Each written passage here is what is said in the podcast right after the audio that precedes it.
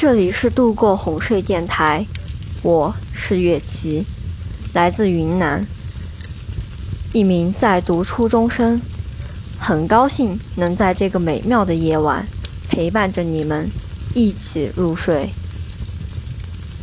你可以在微信内搜索“度过青春号”，每周日的晚上，我们都会用一段声音陪你入睡。今天为大家带来的故事。来自度过公众号的原创文章《我的意识里只有永夜》，作者影。有人说，遗憾，人生不曾去看过一次日出或日落。我曾幻想过很多次看日出，但终究以失败告终。无论是小时候在北京天安门广场的机会，还是一个人在山上修行逢天明，我都下意识地回避升起的第一缕光，仿佛没有昼夜颠倒，我的意识里只有永夜。浓厚的夜晚是完美的催动剂。窗外不紧不慢地呜咽着车辆飞疾的鸣笛声。打包一份时间带走，霓虹广告牌延迟下班，躺在床上流泪的感觉卷土重来。不小心被偷窥起劲的夜灯看到，我连忙示意他晋升。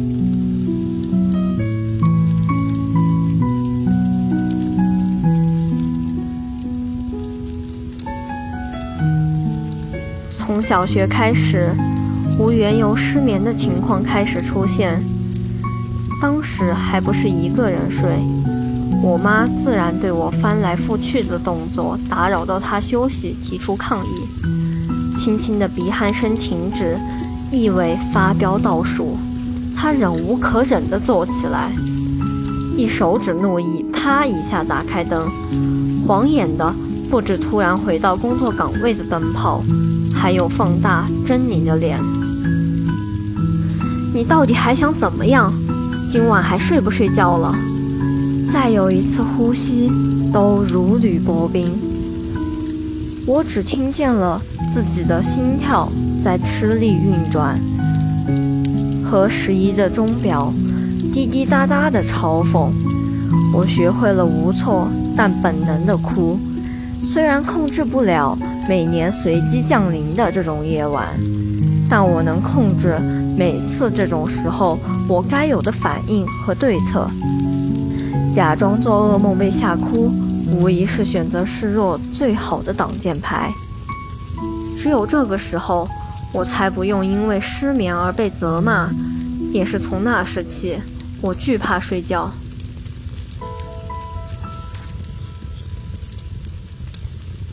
休学之前，家里的教育不让我带手机上床睡觉，手机需放在客厅。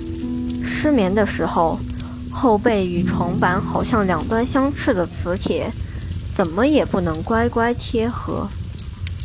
回忆起来，当时我睡不着的可能性，从四面八方皆有追溯：学校好学生的压力，家庭里。与父母发生冲突后没有表达的情绪，放学路上遇到最害怕的动物，还有每个不安未知的夜晚。有的家长总容易把孩子自己独处的所有时刻都主观地理解为在玩手机、账号开黑，或者自闭地和网友聊天，做着大人不能理解的事情。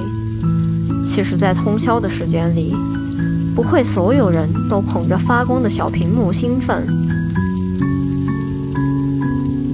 有多少吃了药后被副作用折磨得睡不着，被循环到最小声的音乐，还是无可奈何，和天花板面面相觑。聊天没有在线的朋友，掏空充电宝最后的电量。绝望的背靠黑暗，直面抑郁情绪。请别让背后的可能性只被屏幕吸走，影射出来的只有单向、无止境的不理解。二零一六年暑假是身体失控的泥端，自信和勇气被全线溃败的痛苦，没有能引起家里的重视。挨过那一年后，漫长暗无天日的寒冬，混乱的成绩像嵌入角落腐烂的灰烬。被确诊后，我开始心理咨询和吃药。中考前的半年，因为哮喘、咳嗽和发烧了很长一段时间，每晚躺下后，胸口像被一只手无尽攥紧，痛得喘不了气。月亮重置了光明，无边的撕裂感要把本就紧张的睡眠时间大卸八块。我的意识游进了无人区，分不清方向，等不到解脱，不知道要等多久才降临的痛觉空白期。就着已经浸湿的睡意，也是绝望感肆意扩散的机会。我下意识畏惧东方泛起的鱼肚白，畏惧天亮就要去上学，畏惧自己还要经历的明天。生病后，我对失眠或者通宵的感官察觉尤为敏感。小时候做的假噩梦，在这时报复般盖过了我的思考空间，除了睁着眼睛，就是占据剩下的半梦半醒。我常记得两种梦境：激烈但不血腥的冲突，还有默片般诡谲深刻的寂静山林。奇妙的是，梦里出现的地方，我以前不止一次梦到过，但在发生的人和事已全然不同，颇有套娃的味道。有时是极限逃生后懵到分不清。有时则是一脚踩空无尽的楼梯。我强迫自己在睁开眼睛后跳出梦境，但我做不到。我妈在多次提着拖把敲进门无果后，变成了尴尬地抚摸着手上陈年的袖子，最后无声地关上热气腾腾的厨房房门，以免做饭的动静过大。我妈肯定不会知道，其实每次她靠近后又克制的脚步，都奇迹般帮我过了最困难清醒的一刻。再躺几分钟，我伸手摸到了空调遥控器，摁下了 off 键。可能这就是进退有度的魅力吧。好想划开时空一角。在第二十五个小时，容我喘息后坠落。我写下备忘录：我能等到天亮吗？我摸出了至少现在能入睡的唯一方法，不落下一天睡眠的药。通宵的概率常常发生在我的药没带够或者忘记吃的情况。记得有一次在深圳陪一个朋友出差几天，带的药刚好少一天。当我打开袋子的一刹那，楼下的小黑狗趁着窗边埋伏的夜色没发现，嚎了一嗓子。月光被防盗网切割成一块块，投影在墙上，像刚挤出来的圣代冰淇淋尖上的白，白到我发慌。我以为能意念努力一下，争取在后半夜有点睡意，但结果显而易见是徒劳的。焦躁和无助在这种静谧的意境里格格不入，没有深夜在线的朋友，也没有兴趣刷剧看电影，平时无比亲切的枕头和被窝在这一刻翻脸不认。失去了对入睡的信心，我半吊着一口气，思考什么时候补觉才不错过中午的高铁。焦躁和无助在这种静谧的意境里格格不入。没有深夜在线的朋友，也没有兴趣刷剧看电影。平时无比亲切的枕头和被窝，在这一刻翻脸不认，失去了对入睡的信心。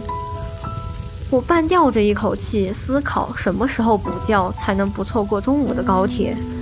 在整宿失眠的各种声音里，我对飞机飞过的共鸣独有钟情。一架飞机在稍显冷清的苍穹中神秘划过，流线型的机身从云层里窜出轰鸣的金属质感。一闪一闪的标识灯，孤独的工作，像位披星戴月的隐士。风声不知撩起了谁家的风铃。恍惚间，我浮到半空，没有任何羁绊的随着长阳消散。身边起雾了，所有痕迹被抹去。我从来没有出现过。梦里，站在教学楼的顶楼，熟悉的风景源源不断地传递着密信。我深吸一口气。看到了最后的指示，我能等到天亮吗？